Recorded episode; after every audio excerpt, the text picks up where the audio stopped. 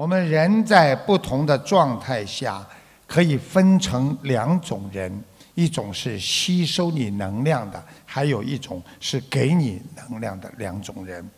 我相信你们听我讲到是现在，你们马上就想知道，哎，告诉台长，告诉我啊，哪些人是吸我能量的？啊啊，我慢慢的跟你们讲啊。那么你接触了吸收你能量的人之后，你会感觉自己的能量状态降低了，就是没精无精打采。然后呢，具体表现呢，感觉这个世界没有劲儿。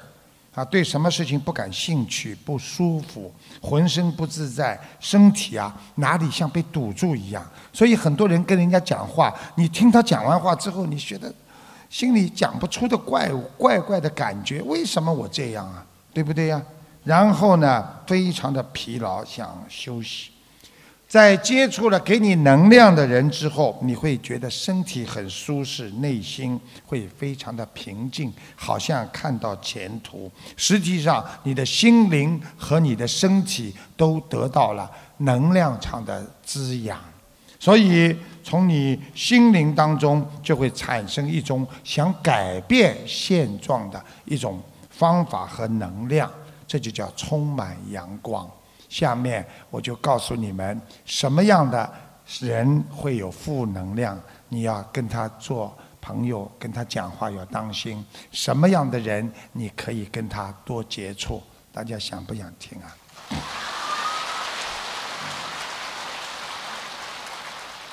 那么，首先要学会辨别，辨别很重要。那么记住了，经常跟你交朋友的人当中。他经常有恨别人和经常动坏脑筋、恶念的人，他会带给你负能量。简单的讲，就是要学会看别人的能量是否正的。首先，你看他。跟你在一起是不是经常的抱怨呐、愤怒啊？哎呀，这个人呐，死了就算了。这种嫉妒的人呢，你就会随时随地的流出，他会随时随地流出的这些负能量。那么他看什么都不顺眼，都会挑剔，对每件事情他总是看他的负面，而不去想他的正面。举个简单例子，今天。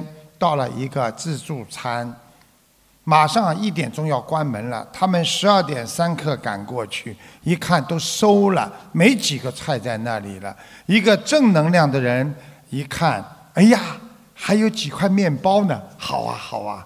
一个负能量的一看，哎呦，你看菜都没了，吃什么？有什么好吃？还花我这么多钱？就这两种不同的心态。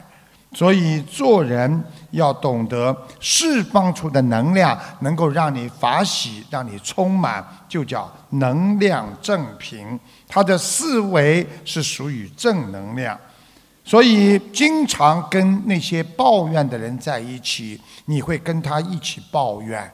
我举个简单例子，很多人经常看那些电视连续剧，等他电视连续剧看完之后，他就无名火在心中燃烧，恨不得要骂别人，因为这些是悲伤的感情剧。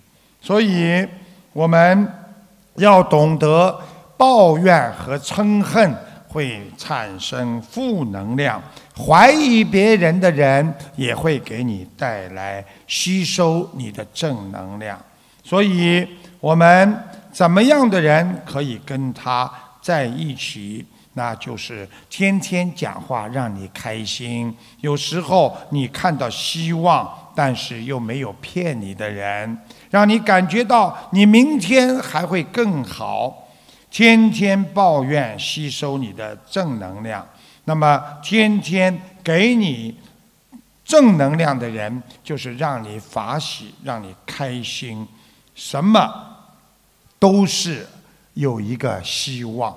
台长告诉大家，人生在碰到什么希望都没的时候，你要创造出另外一个希望，这样你就有选择两种希望。